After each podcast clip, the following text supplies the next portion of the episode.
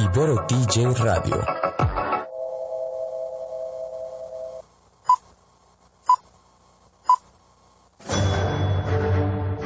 Una charla con amigos sobre los acontecimientos cinematográficos lo puedes encontrar aquí en la esquina del cine.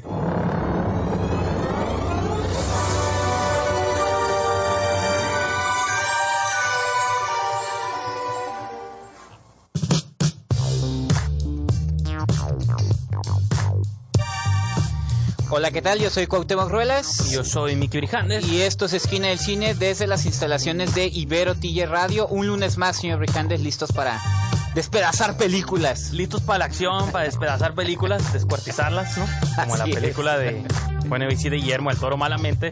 Producida por Estoy Guillermo cayendo Toro. en este vicio que todo el mundo está Pues haciendo. también es de él. Producida por él, pero Ajá. tiene su propio director, Ah, André sí, claro. Obredal. Así es. Historias de miedo para contar en Para la no oscuridad. dormir en la oscuridad, Ah, para de contar en noche, la oscuridad. escalofríos.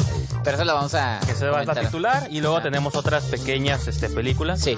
Este, Pequeñas para usted, grandes para mí. no, incluso la mejor película, Sí, creo que incluso que la otra, ah, sí. spoiler, este, Sí. vamos a hablar de Booksmart un poquito, Ajá. Eh, de Olivia Wilde. La Noche de las Nerds. Así es. Tú nos vas a hablar de Mentada de Padre. Así es. De este Marc Alarraqui y Fernando Rosbar. ¿Quién dirige ahí? eh? ¿Los dos? ¿Ellos? Ajá. Entonces. Y eh, también le voy a hablarles de la Un amante fiel, Así es. de Luis Gabriel. Se fue con su pipa, su boina Claro, y su morral intelectual. Con logo de Che Guevara. Así es. Y mi diamantina rosa. y pues, Cuauhtémoc, dinos. Sí.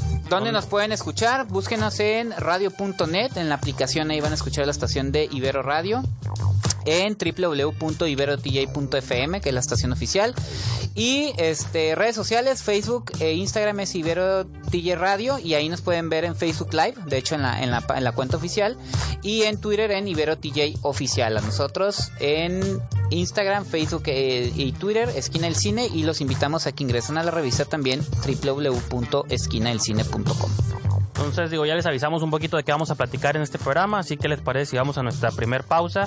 Y regresando, pues, entramos de lleno al show.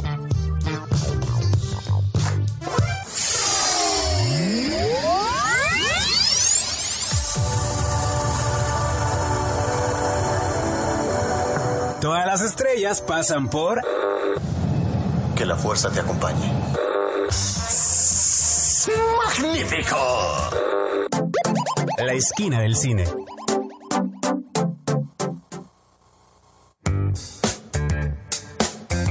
Pues ahora sí, estamos de vuelta aquí en Esquina del Cine por Ibero TJ Radio. Yo soy Cuauhtémoc Ruelas. Yo soy Miki Brijandes. Y señor Brijandes, pues ya tenemos, ya nos sabemos de memoria este, este guion que les tenemos preparados a nuestros radioescuchas y también no lo a los imponen, que ven. no, que nosotros no lo hacemos. Sí, no. dicen, La taquilla, tienen que hablar de la taquilla de Canacine. Saludamos también a la gente que nos ve en Facebook Live. Un saludo. Aquí también podemos ya entrecomillar, ya podemos hacer malas caras, nos verán. Pero no podemos ajá, como Ajá.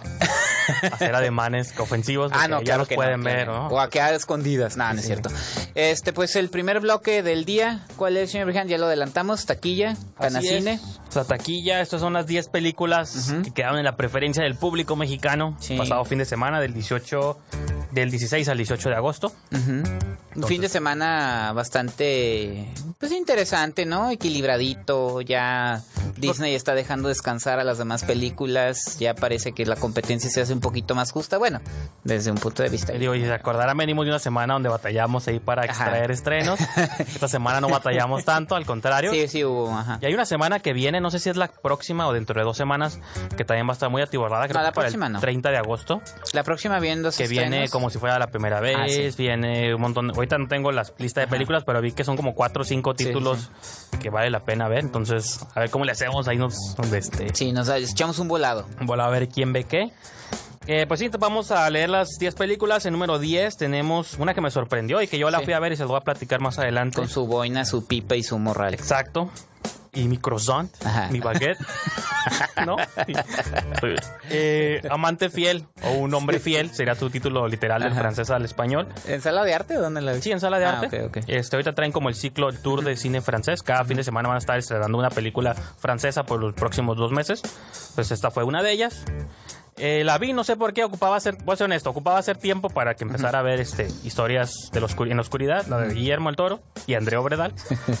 Esta duraba como 72 minutos. Sí, sí me da chance. y me dio tiempo de verla y aparte yo ya he visto una película no de Luis Garrel, pero de su papá Philip Garrel. Y creo que estaba como... eh, estaba padre y quería ver qué dinámica manejaban, pero parece que estoy enseñando la movie. Esto nomás leyendo el top 10. Más adelante les platico Sí. de qué va. Me Sí confundí. vas, me a hablar, sí vas a hablar de ella, ¿no? Sí, voy a hablar Más un poquito adelante, más adelante. Eh, número 9, La Noche de las Nerds. Ah, es un mal resultado, la verdad a mí me, me entristece. Digo, ya la vamos a reseñar, es una gran película, de verdad, pero lamentablemente el título que le dieron, bueno, también es difícil para la distribuidora Booksmart traducirlo. Eh, pero creo que La Noche de las Nerds no pegó mucho el título y también hay gente que creo que no le está la está viendo como cualquier comedia y creo que no va por ahí. Pues la sienten Pero como bueno. esas comedias de Netflix, ¿no? ¿Por qué no? Sí, en Netflix. Pero bueno, ahorita la- es una de las que sí vamos a comentar también ya de lleno, ¿no? En número Más 8, Durmiendo con el asesino, Ted Bundy. ¿Qué- ¿Qué onda con esa movie, no? Fíjate que mi esposa la vio el fin de semana pasado y no le gustó. Ni Dijo- sale Zac Efron ahí. No, dijo que no se le hizo que actuaba muy bien. Pues difiero. Dijo, "Sa- Pero- no, saque ya, saque No, fue ya. está contigo, pero está suave. Pero a mí sí me gustó. Ella Pero no. bueno. Eh, número 7, una que nos perdimos. No puedo creer que nos hayamos perdido Playmobil. Nah, Playmobil. ¿Quién va a ver eso? Qué bueno que quedó ahí, ¿eh? Yo estaba preocupadísimo. Dije, porque siempre las animaciones quedan en primer lugar, aunque sean porquerías. No, y si hay unas más arriba, pero no sí, esa. no, pero no esa. Ya, ¿dónde debe de estar? Séptimo lugar. Y aún Ah. así está alto. ¿eh? Porque Sí, pues Booksmart debería estar por lo menos ahí, o en sexto. Sexto tenemos Infierno en la Tormenta. Ah, va, ahí va, ahí va. Se va manteniendo, ¿no? Es su tercera semana en taquilla, ¿no? Que en la esquina del cine tenemos un par de Sí. reviews. Uno de Jorge Guevara en texto y uno en video de Lidia Aro. Y nos pueden escuchar nosotros en el programa Así, pasado. Tenemos tres reviews de Crawl. Fíjate, para que vean lo que nos gustó. Cocodrilos asesinos. Y hablando de animales, asesinos, cinco Rey León. Asesinos de taquilla, ¿no? Porque Sí, la sí, película, pues. Sí, como dice Kevin Smith, está haciendo todo el dinero del mundo. Así, literal. Ya tiene cinco semanas y pues ahí Disney acaparando, ya sabemos. Número cuatro, Mentada de Padre. Vamos a comentarla más adelante. Está, está, está rara la película. No, no es mala. Tampoco es una genialidad, pero ya la comentaremos más adelante. Yo les prometo verla esta semana y Sí, el sí, próximo sí. lunes les aviso si me gustó o no me gustó. La iba a ver, pero no escuché ninguna opinión y quería esperar a que tú me dijeras mínimo si. Sí, sí, sí vale la pena que la ven. Ahí ya. Vamos a decir por qué. El número 3, Rápidos y Furiosos, Hobbs Shaw. Ah. Debe estar más abajo esa película. Ahora sí ya están saliendo todos a decir que sí es mala, ¿eh? Y que el domingo creo que vi la 8, la anterior a esta, que Ah, no es de la misma línea, pero fue la Ajá. que estuvo inmediatamente antes. Mm, La dirigió F. Gary Gray, ¿no? Y dije. F. Gray se le olvidó dirigir de una película a otra porque Hombres de Negro, horrible. Es que de plano, es que F. Gary Gray tiene esa dualidad bien extraña. O sea, puede ser un gran director y también puede ser un mercenario. Las de Rápido y Furioso Tristemente. 8, la trama pues X, ¿no? Pero No, la pero secuencia final del torpedo y la nieve y el avión. Jason Statham con el bebito y todo. Eso está bien ridículo. No, pero está curada sí, sí, toda sí, esa secuencia. Sí, no, la roca pateando un misil. Dura pues, como veintitantos minutos toda esa secuencia de principio a fin, desde la nieve hasta el avión. Y dije, está curada. Y en Men in Black se le olvidó todo. Men in ¿eh? Black se lo vio. Y en esta de Hobbs and Shaw, a pesar de que me gustó un poco más que a ti, sentí que no tuve secuencias tan ingeniosas, salvo la de los carros también al final. Lo contra el helicóptero. Fuera Sí. de eso, no tuvo No, nada de aburrida. ingenioso. A mí se me hace una película muy aburrida, pero no, no aburrida a mí, pero sí sentí que no tuvo un ingenio como acá lo me tuvo. pueden ver. Entonces, y escuchar. y me acordé de lo que decías tú que definías a Vin Diesel. Dije, no, Vin Diesel sí le, le agrega algo. Pues es como Toreto, o sea, el único que sabe hacer en Ah, su sí, sí. vida actoral, Toreto, y lo hace bien. Fuera de eso ya no hace nada. Ya bueno, no para irnos rapidito, Ajá. este número dos, pues La vida secreta de las mascotas 2. Hablando de animaciones que no valen tanto la pena, pero Y la que vamos a comentar Ajá. hoy al final del programa, historias de miedo para contar en la oscuridad. Sí, primer se- lugar, se me hace cine bien. de género, Sí. que siempre queda el horror en primer lugar, es nunca el número uno, es muy raro. que también Guillermo del Toro, siendo el productor de la película, es un está es privilegiado en nuestro hay- país, se le quiere, se le estima y pues la gente se emociona con Y que hay gente que cree que es de él, ¿no? Ah. Como era la de Guillermo del Toro. Es que el papel del productor siempre ha sido Sí, confundido. y hay lugares donde Ajá. el productor toma más peso que, Ajá, que exactamente. el director, ¿no? Pero aquí sí hubo un trabajo ahí codo a codo, que está interesante, luego platicaremos de él, ¿no? vamos a hablar de un poquito de esto al final del programa. Entonces, ¿te parece si damos una brevísima pausa, Sí. Cuauhtémoc, y regresamos con las críticas? De la reflexión, A la acción. Ibero TJ Radio es la alternativa. Yo los buscaré. Los voy a encontrar. Si eres un cinéfilo, tenemos un lugar perfecto para ti en la esquina del cine. Pues ya estamos de vuelta en este pequeño corte que tuvimos, señor Brijandes, y ya dimos la taquilla eh, de Canacine y pues vamos a iniciar con las reseñas. Y también saludamos a la gente que nos está viendo en Facebook Live, Iván Bram, que también es colega aquí de Ibero Radio. Entonces, señor Brijandes, continuemos. Pues los O continúo yo. Este, le cedo el micrófono para irme por unas palomitas o algo. Ok. Mientras. Ah, pues no que si quieres saber si la va a ver o no. Ya con lo que me También platicamos previo al Sí, programa, sí, sí. pero Ya con lo que me dijiste ahí me bastó Sí, sí, sí. para no verla, digo, para sí verla. Mira, Mentada de Padre es la película mexicana. eh, ya hay una, ya hay un estreno cada fin de semana, una película mexicana que estrena cada fin de semana. Creo que este fin de semana. otra como de unos estafadores, ¿no? ¿Cómo se llama? Este fin de semana no, hasta el otro viene eh, como si fuera la primera vez y el otro viene la película de Sonora de Alejandro Springal que se ve muy buena, pero bueno, Tiene una de terror también, este, por ahí. no recuerdo. Oye, fíjate. te busco los Ah, títulos ok. en lo que... Este, Mentada de Padre es la ópera prima de Marca Larraqui, es el hermano de, bueno, es el, otro hermano Larraqui de los que hicieron nosotros los nobles.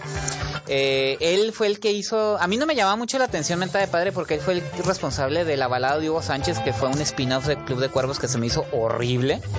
Pero este Fernando Rosfer es codirector junto con él, entonces juntaron las dos productoras a, a las Raki Films y Lemon Films para, para hacer esta película y eh, nos ubican en México de 1940 y conocemos a Don Lauro, que es Héctor Suárez, un señor eh, millonario de esos que son capitalistas y ya ven que en esa época pues estaban los comunistas liderados por Frida Kahlo, que por cierto aparece el personaje de Frida. Kahlo y pues eh, está a punto de fallecer y lo que hace es como sus hijos, los con sus hijos que son interpretados por Osvaldo Benavides, Mauricio Barrientos, Mauricio Isaac y el otro nombre no me acuerdo, el otro actor fíjate que nunca lo había visto, Gaona creo que se apellida. Son cuatro hermanos, cada uno con sus problemas. Los hace que se junten para hacerlos competir en el primer reality show por radio, pero en ese entonces Eso no había. existía, pero ese es el twist Ajá, como ese es el twist de la pues, película y el conductor es el actor de que Tijuana Hernández Riego, que es el conductor del show, ¿no? Entonces, Sí, sí, eh, de eso trata, ¿no? Como esos cuatro hermanos que, bueno, eh, Osvaldo Benavides es un actor frustrado, Mauricio Barrentos es un disque pintor comunista que está enamorado de Frida Kahlo, este Gaona es un eh, explorador que nadie quiere y Mauricio Isaac es un jugador de High Alive pésimo, ¿no? Que compró el equipo para poder estar ahí. Entonces, de eso va la película. Es Está rara la película en el sentido que eh, sí me, no lo voy a negar, sí me hizo reír en algunos momentos, tiene unos chistes muy efectivos, pero Te también es... ofendió, te ofendió. No, no me ofendió, o sea, es, es guarra, es vulgar, es violenta en algunas partes, pero es mucho este humor slapstick, o sea, caídas, eh, que también luego caen en lo medio tonto, Sí, como sí. te decía yo fuera del aire, es mucho como eh, cola, caca, pipí, así pedo, ¿no? O sea, pedos y... No puedes decir esas palabras, pues son Dije ofensivas. pedo, ¿no? Ah, bueno, flatulencia, bien, vómito. Flatulencia, exacto. vómitos, ese tipo de chistes, ¿no? Entonces, el, el, el, el, la- la- el sentido de la película es ver cómo los cuatro hermanos se están molestando y cómo se están hiriendo. Y la lección es cómo, en el fondo, decía Marca Larraqui en una entrevista, es cómo muchas familias a veces se desmoronan por las cuestiones monetarias, pues es más o menos cómo van a ir descubriendo que en verdad se quieren y cuáles son sus fortalezas, ¿no? Pero te digo, sí me hizo reír. Siento que divagan algunas partes la película. Está viendo que dura como una hora cincuenta, ¿no? Una hora 42. Eso es bastante. Dura, eh, digo, está muy bien producida. Digo, está ubicada en 1940. Se ve que le metieron varo porque tiene no nada más dinero del, de- del IMCINE, sino también tiene iniciativa privada. Entonces se ve que le, le pusieron varo. Y también siento que algo que tienen bien estos dos directores, Alarraqui y Rosbar, es saben el potencial de sus protagonistas. Eh, Héctor Suárez, eh, Osvaldo Benavides, Mauricio Barrientos, Mauricio Isaac, esta chica Jimena Romo, que por cierto va a salir en la de Como si fuera la primera como vez. si fuera la primera vez. Gerardo Taracena hace una eh, actuación especial también ahí de, de revolucionario. Sí, sí. Creo que los explota muy bien y sabe que cada uno tiene cierta habilidad para explotar en la película y, y lo hacen bien. Pero no va más allá de eso, pues tampoco quieran ustedes buscarle tres pies al Bueno, gato. pues es una pues. comedia también. Pues, Ajá, ¿no? es O una no todas comedia. las comedias tienen que entregarte. Afortunadamente no es una comedia romántica, es ¿No? una comedia tal cual, entonces ya, ya hemos hablado, tú ya has hablado un poquito de eso, Sí. de que ya el cine no es eso que Ajá. luego creen. Creo exactamente. que lo me comentabas en otro programa. ¿no? Así que, de- que ya no es Marty Garedo, Mar Chaparro, comedia romántica o Eugenio Derbez, ya realmente aquí le están apostando a la comedia, como digo, slapstick, media vulgarzona, así guarran algunas partes, de, de repente se hacen chistes como que dices tú, bueno, se ve que no ha llegado la corrección política a México todavía y lo- se las avientan. Ni llegará. Pero también son arriesgados, pues entonces ahí, bajo su propio riesgo, señores, si quieren aventarse una comedia tal cual, eh, vulgarzona, atrevidona, así. Mexicana, mexicana. Hay que- Ajá. También eso hay que Véanla, aceptar que es parte de lo que nos identifica como ese humor ahí medio escabroso. Bueno, Héctor Suárez. Exacto. Se avienta unas al principio que dices tú, ah, No, es Héctor ejemplo, Suárez que yo vi en las películas Cuando, de los ochentas. O sea, cuando te- ya es que tenemos en Facebook ahí como Ajá. este, Jorge Grajales o Sí. Acuña que Sí, comparten sí. como estos carteles de lo que Ah, eran las comedias de antes. Digo, pues es, la- es una tradición que también siempre va a estar vinculada con el cine Claro. mexicano, pues, ¿no? Como este cine y- Pues ahí está, mentada de padre. Yo no la considero una mala película, tampoco es excelente. Es una, diría yo, una propuesta bastante interesante dentro del cine Compre mexicano sus reciente. palomitas Siéntese usted disfrute, deje su ¿cómo? deje su cerebro en casa, no lo va a necesitar. Exacto. Pero bueno, eso es, mentada de padre. No sé si es- tú ibas a comentar algo. No, de- te iba a mencionar los títulos. Hay una que se estrena el Ah. próximo fin de semana, se llama Locos por la Herencia. Creo que es mexicana o tal vez sea latinoamericana. es pero latinoamericana. el no, Son Sí. actores mexicanos. Creo que es Argentina. Está una que se llama Desde tu infierno, que es de terror, que es la que este, está por estrenarse Órale. también en las próximas semanas. Y está esa de como si fuera la primera vez. Y Sonora. La de Sonora, Sonora, sí, la de Sonora se ve muy buena, ¿eh? Que son todos los actores de Belzebut. Joaquín Cosío, Giovanna Zacarías y Jason Tobin. Pero bueno. Mamá se fue de viaje también. No, no, pero ya. Ah, sí, está, más ya- ya adelante. está yendo No, muy pero lejos. estaba mencionando que sí hay varias películas que están ahí en cartelera. Esa de Locos por la Herencia dice País México. Ah, ¿sí? Este, ¿Quién director Juan Carlos Yaca. Ah, sí, Juan Carlos de actores Yaca. Paulette Hernández, Alberto Guerra, Julieta Egurrola, Ah, Tiare Escanda. buscaré el avance.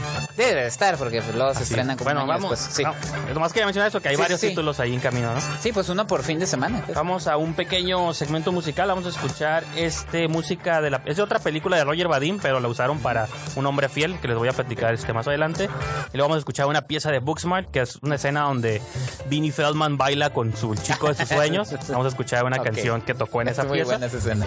Es más, va a ser una sección más que nada instrumental, Sí. experimental. Entonces vamos a escuchar esta sección y continuamos con más.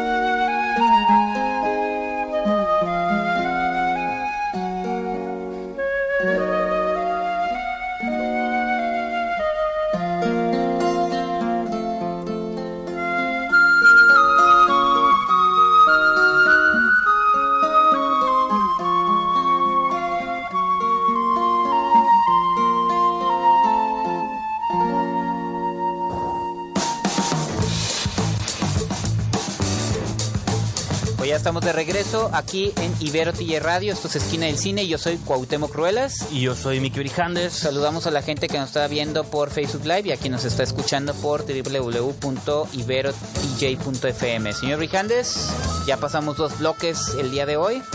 Ya hablamos de la taquilla, ya hablamos de mentadas de padre y ahora, como usted me dijo hace un momento, le cedo el micrófono. Ajá, vengo por mi pipa. y su boinita Ya, y su Hicimos ese chiste muchas veces. Sí, ya, lo quemamos. sí, ya no son chistes. No, pues eh, este, fui a ver una película llamada Un hombre fiel. Aquí se llama Amante fiel. En el título original, no es que yo sepa francés, pero el homme fidel es como el hombre fiel. Ah, ok, ok. No, no, no. Con su pipa se puso a Y investigar. en inglés libros. se llama A Faithful Man, entonces es un hombre fiel. Ajá. Esta es, es protagonizada y dirigida por la misma persona que es Luis Garrel, que es un actor que hemos que ubicamos desde Dreamers. Es un actor que ha aparecido, tiene ya varios años actuando en películas francesas, no es nuevo, pero pues viene, y ahorita que veníamos hablando fuera del aire de sobre papás e hijos famosos y herencias del cine, pues él es uno de ellos, desde su abuelo Sí, Maurice claro. Garrel, Philippe Garrel su papá, y él Luis Garrel su hermana, Esther Garrel salió en, en Call Me By Your Name, era como la novia de Chavito, cuando antes de que él Ah, se diera cuenta que Sí, sí, sí, sí, no le gustaba eso, este, era la chica con la que él salía. Entonces son, son esos actores franceses como de nuevas generaciones o recientes generaciones que también de pronto se cuelan como en cine americano y empiezan a hacer sus cosas. Este Luis Garrel actuó, salió actuando como Jean-Luc Godard en su biopic que hicieron hace unos cuantos años. Él interpretó a Godard, ¿no? Como este director arrogante. Entonces, esta Hasta la película Hasta la fecha. apenas pasa la hora, eso es como lo interesante, ¿no? Este dura como 75 minutos, me parece. Y a mí lo que me gustó mucho de esta pequeña trama es cómo se ensambla un thriller a partir como de la nada, ¿no? La película comienza con él, un día llega a su casa y su novia le dice, estoy embarazada, pero no es tuyo, es de nuestro amigo Paul, ¿no? Y así como, entonces, y el vato dice, ¿y eso qué significa? No, pues que te tienes que ir de la casa porque se va a mudar aquí y todo. Entonces, eh, la- a partir de esa situación, pues el, el, este, el personaje de Luis se va, pasan varios como una década, se entera de que Paul fallece, entonces al chavo este se le ocurre como regresar a la vida de la... Bueno, en el funeral, a partir de que regresa al funeral, pues se da cuenta que el niño que tuvo ya tiene 10 años, la, la mujer pues obviamente está viuda. El, el va- el- este Paul nunca lo vemos, ¿no? Siempre es como un mito nomás de que este mentado Paul por el que la abandonó, que tenía una hermana que en aquel entonces era una niña. Ahora la, la niña está grande, que es la hija de Johnny Depp y Vanessa Paradis, Ah, Lily Rose sí. Depp. Sí, sí, sí. Y la niña también como que cuando el, el chico este la encuentra y dice, ah, ya, ya creciste, ¿no? Y cosas así. Entonces se empieza a generar como un bizarro triángulo ahí raro, donde este chavo no sabe dónde está parado, pues si quiere regresar con la ex, pero también se acuerda que la dejó y tuvo un hijo y todo. Y más que nada se llama amante fiel porque él es como un poco torpe, quizá digamos, de que se mete en situaciones románticas que no debería con las dos mujeres. No Con la más chica también con Sí, la- sí, porque como por su exceso de fidelidad, por así decirlo, ¿no? Quizá algunas de las críticas negativas que he leído de la película es eso, pues de que pone al hombre como víctima de algún modo y las mujeres son las abusonas sobre él porque juegan un poquito con... Lo tratan siempre a él como... No, no lo tratan mal, porque yo entiendo también de dónde vienen ellas, pues, ¿no? sí, o sea, sí, hay un, hay un trasfondo. Hay un pues. trasfondo de todo, Sí. pero está curioso como él casi como se va tropezando como en situaciones incómodas, pues, ¿no? El niño este como que también te quiere generar la duda de que si era hijo de Paul o era hijo mío, porque ella estuvo embarazada y le Y dijo que a lo que era- mejor lo que quería era que se fueran a... Ajá, porque este no tenía una vida segura ni nada y Paul como que al parecer tenía una era heredero, heredero de, de unos este, negocios o algo así. Y nada. Entonces ahí es donde tú te empiezas a preguntar qué cuál. Entonces a partir de la situación te digo en- ensambla como un thriller muy sencillo, como con, con mucho humor y también como un poquito tiene muchas narraciones en off. Yo lo asocié en mi pequeña crítica en Letterboxd como influencias de cine negro. No es que sea negra, pero la película está Pero no en entorpece porque es que regularmente los puristas de la voz en off sí la tienen como muy, no como porque muy satanizada, pues. Bueno, aparte digo, yo Ah. como no soy francés, el francés siempre se escucha curada en narración, Ah, ¿no? Entonces suena como hasta poético, Sí, intenso, sí. y el tipo de toma, la película, repito, está en 35 milímetros rodada, tiene como una textura que la hace parecer como estas películas francesas de los noventas, y luego hay un, te, te cuenta como las tres historias, la de él, pero cuando él te cuenta según cómo él vivió las cosas, luego te cuenta la historia de, de la chica esta que interpreta a Lily Rose Depp, y luego también la versión de su ex Oh, amante. está padre eso. Entonces te es donde tú empiezas a dar cuenta de cómo él cree una Empiezas dudar, de las cosas. Y luego el niño llega un momento donde pues este niño de 10 años está platicando con el chavo y le dice, ¿sabes cómo murió mi papá, verdad? Le dice, sí, pues con un accidente, un paro cardíaco. Dice, no, lo- mi mamá lo envenenó. y el- y se, se ríen, ¿no? Pero el chavo se pasa toda la noche pensando, lo habrá envenenado, ¿no? Entonces va con el doctor a ver si le hicieron autopsia o no y Órale. todo y para investigar como si lo envenenó o no lo envenenó. Entonces, y te dejan así como a generar como dudas. Entonces, digo, es una película sencilla, difícil de catalogar, es como entre drama, momentos de comedia romántica, Dramedy. un poco de thriller. Y humor y casi como empieza se acaba, ¿no? Nunca pierde como el ritmo. Entonces es una película que yo disfruté bastante y aparte Dice que dura muy poco, ¿no? También. pues 75 minutos. Pero fíjate que ahí como un luego, episodio de algo, ¿no? para que te des cuenta que no, no esa, esa, esa discusión siempre sobre lo cuánto dura la película. Las películas tienen que durar lo que tienen que durar. Así también es capacidad de síntesis, ¿no? Sí. Cómo te puede narrar una historia en tan poco tiempo. O también como una gran historia se puede narrar en tres horas, tres horas y media si lo quieres, siempre y cuando esté bien narrada, ¿no? Porque luego- Tarantino con su ópera Ajá. que ahí viene y luego haría hasta ahorita bien dicen que se va a estrenar su versión de 3 horas de Midsommar ¿Cuánto duró la, la versión normal? como 2.20 Como 2.20, ¿verdad? pero Sí, hay sí. una de 2.50 Ok. y están anunciando que ya las programó AMC a partir del 30 de agosto Ok. En ciertos AMC del mundo si es que llega a estar ahí por San Diego San pues Diego, ¿no? capaz que me lanzo a verla Sí. Aquí llega hasta finales de septiembre, pero seguramente va a ser la versión de dos Pero sí llegan, 20. yo estaba dudando, pero Corazón Film sí, No, sí, está poniendo pero todas las cartas. la atrasaron. Lógicamente iba a salir por aquí por agosto, la pasaron para finales de septiembre, pero no creo que sea la versión de 250, va a ser la de 220 seguramente. Pues, sí. Pues regresando a Man- Amante Fiel, este es parte de la de la muestra de cine francés. Sí. ¿Es la, la primera muestra, sí, la así. primera salida o ya Creo que ya había un par Ah, antes. Yo estaba viendo el comercial previo a esta función y pusieron como dos que creo que eran de fechas pasadas. Y ahorita viene una selección más, pero pues ahí para que los que les interese este Para tipo que de estén cine. atentos. Así es. Este, vamos a ir a una brevísima pausa, Gotemo, y regresamos con Boxman. Ibero TJ Radio. Sonidos en común. Para una nueva conversación.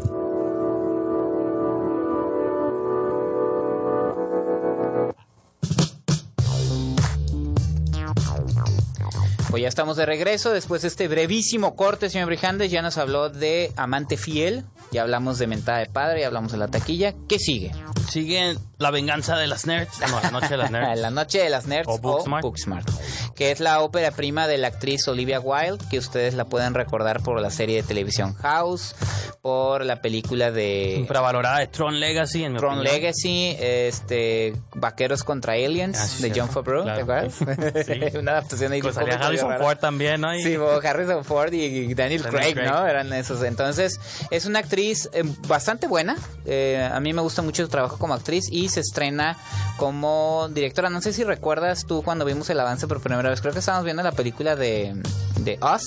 Ah, en sí. San Diego y salió ese avance y nos tomó como por sorpresa, ¿no? Y una vez que vimos la película, pues, eh, ¿de qué va? Es la historia de estas dos chicas que una es interpretada por Kathleen DeBeer y la otra es Benny Feldstein. Eh, son dos chicas que se la han vivido eh, toda su escuela, que es como el equivalente a la prepa, ¿no?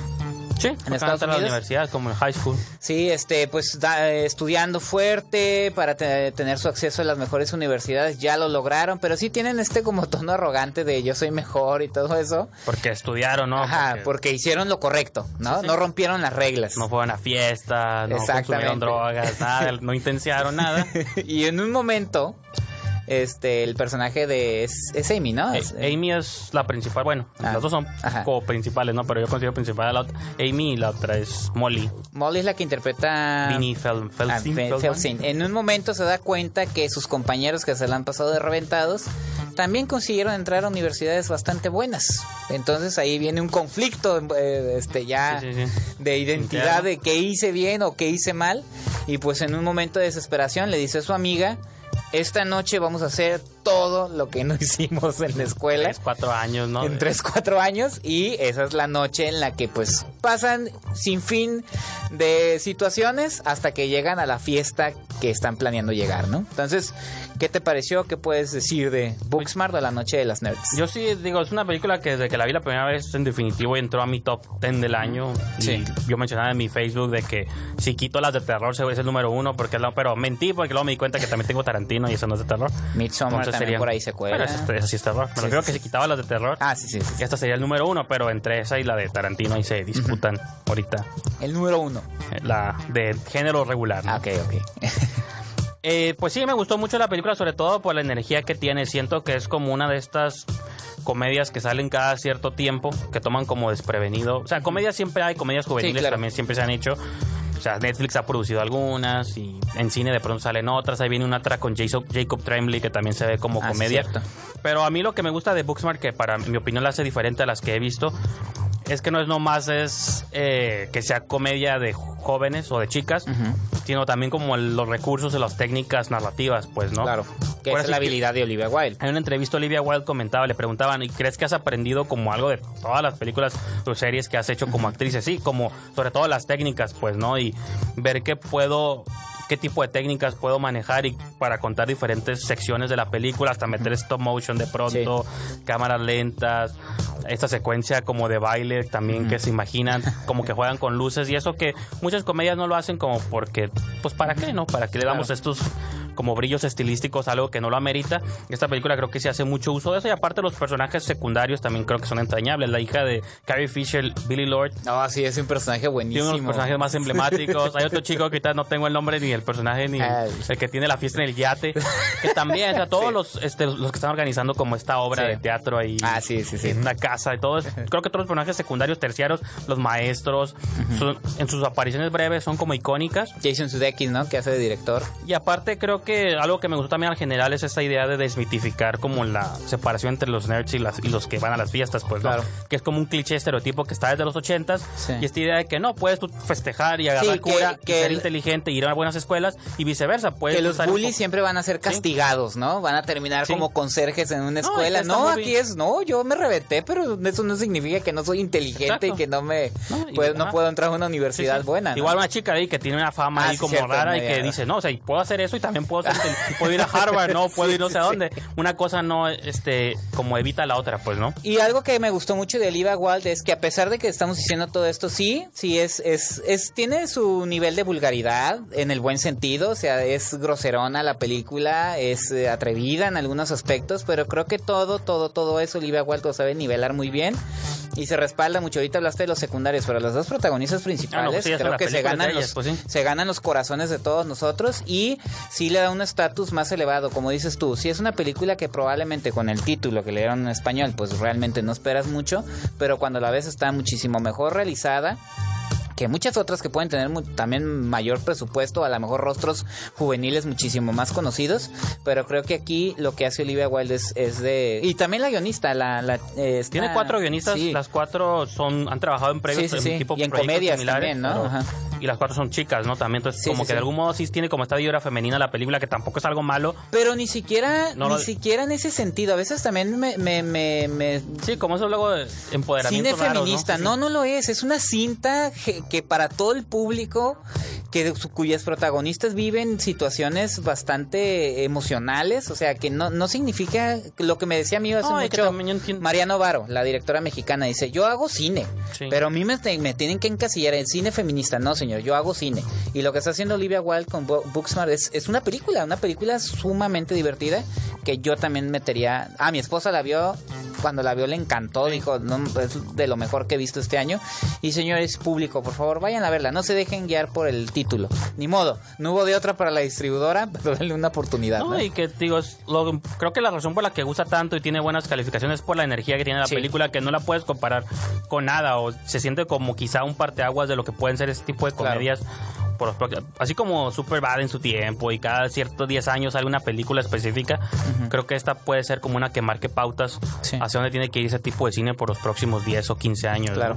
Y el ejemplo lo está poniendo Olivia Wilde. ¿no? Sí, y me da gusto que ya hace unas semanas mencionaba que su siguiente película ya la va a hacer para New Line Cinema y una película de género o de thriller psicológico. Claro. Entonces, me emociona que Olivia Wilde se lleve una carrera por una por el horror y que continúe también. Claro, así es. Pues te vamos a un pequeño bloque musical, Cuauhtémoc. Regresando, ya vamos a desenmascarar al monstruo. Aquí vamos a hablar de este historias macabras, no sé qué más, no sé qué más. Regresamos. para contar la oscuridad.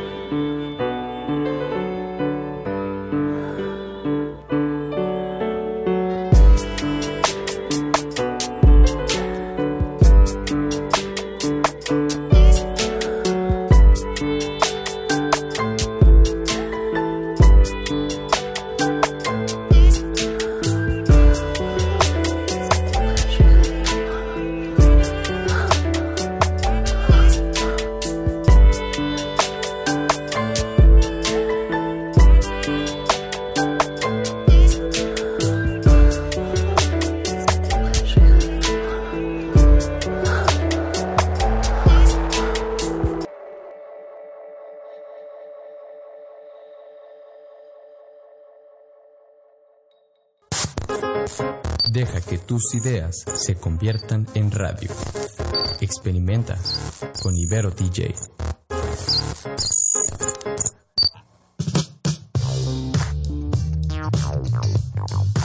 Pues ya estamos de regreso aquí en Esquina del Cine por Ibero TJ Radio. Yo soy Cuauhtémoc Ruelas. Yo soy Miki Brijandes. Y señor Brijandes, pues ya platicamos de la maravillosa Booksmart, ópera prima de la directora Olivia Wilde. Por mí sigamos hablando de ella porque Sí, sí, sí. la siguiente movie se van a ofender todos los fans de Memo. No, digo, lo que decíamos hace un momento de Booksmart, de que le dieron una oportunidad de que es una gran película, pues nada más no se dejen ni de llevar por el, el título y que este, se pueden hacer grandes, grandes películas con protagonistas, eh, con directoras que hacen bien su trabajo y protagonistas que lo hacen muy bien, ¿no? Entonces ahí está. Ahora hablemos de cine mexicano. Ah, no, ¿verdad? Eh, no. Falta que haya alguien que crea. Bueno, hay un producto... Ah, sí, sí, sí. Eh, eh, ¿Se considera mexicana historias de miedo para contar? Pues sale un mexicano, Ramón Martínez, ¿te acuerdas? Morales, ¿o ¿cómo se? Eh, Mexicano, mexicano no es. No, pero en la película el Por eso, porque es un es de familia de papás mexicanos nacidos en Estados Pero Unidos. es como esos latinos de los 50 que Ajá. se quedaron allá y que se peinaban para atrás. Pero bueno, eh, la película es precisamente historias de miedo para contar en la oscuridad, que es la adaptación de recuérdame el nombre del autor, son El unos- autor no tengo, pero es una serie de libros que salieron en los Ajá. 80 con el mismo nombre. que se cuentos. supone que Guillermo del Toro pues se quedó obsesionado de ellos desde que los vio en su juventud y que el plan era que la película le iban a le iba a producir y dirigir él y coescribir, pero creo que se le cruzó en el camino la de la forma del agua, que pues qué bueno que se dedicó a la forma del agua porque le pues se ganó su Oscar, pero el proyecto no lo quería dejar de lado y eh, invitó al director noruego André Obredal, que había hecho Troll Hunter,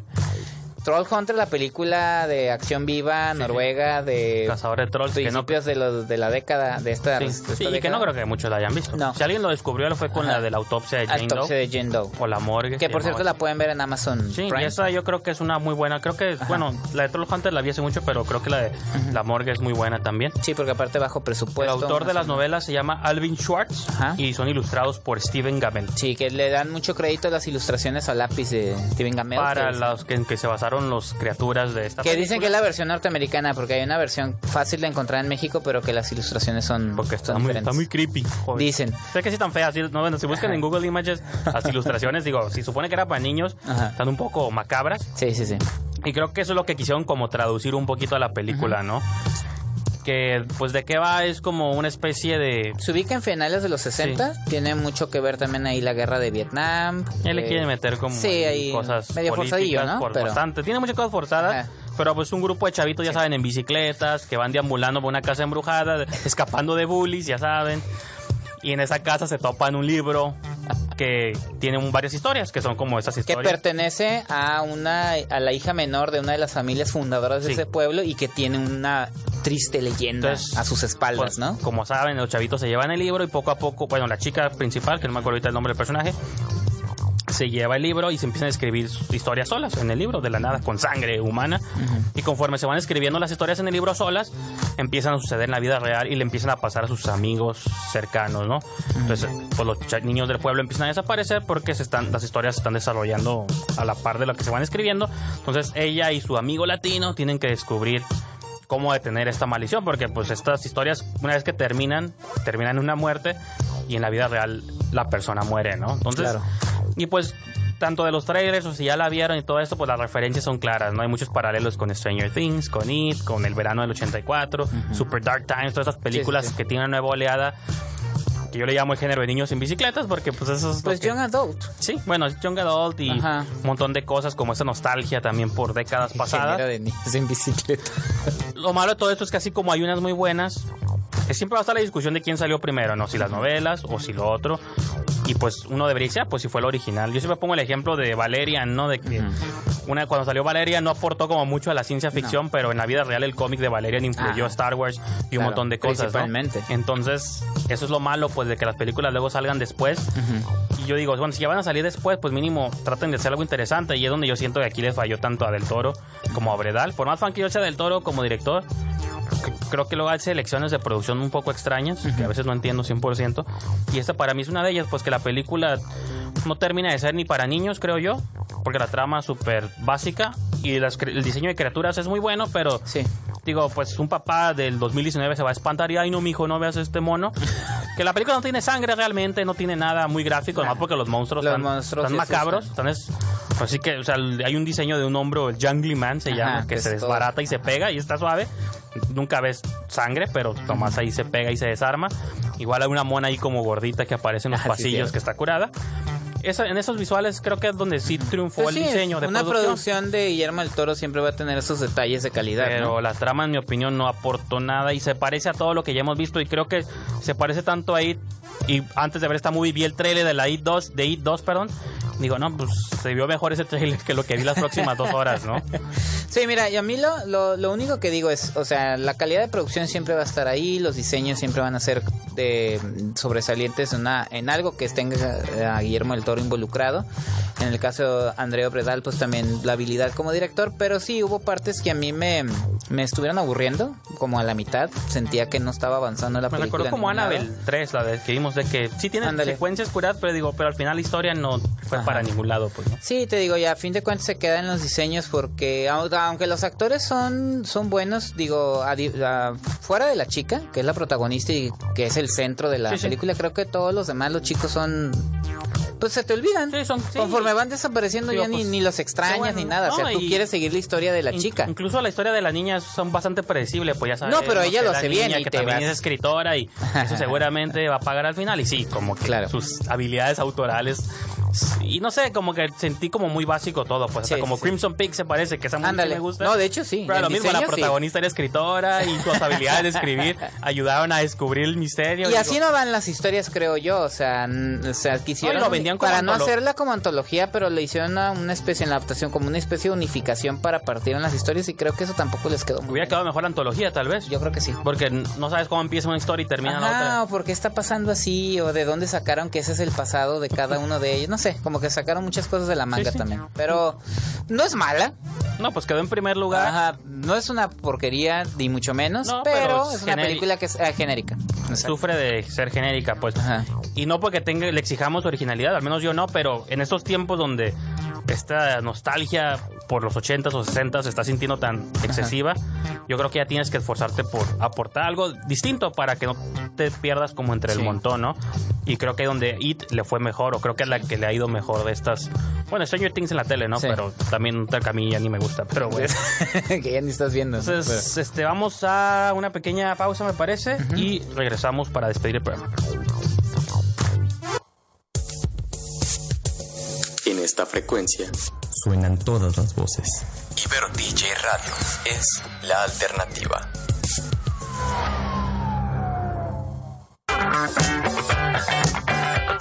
Ya estamos de regreso en ese pequeño corte para despedirnos de Brijandes, pero no sin antes invitar a nuestros radioescuchas que continúen eh, escuchando la estación por radio.net en la estación de Ibero Radio, que no nada más está esquina del cine, sino muchos muchos programas más que pueden estar disfrutando.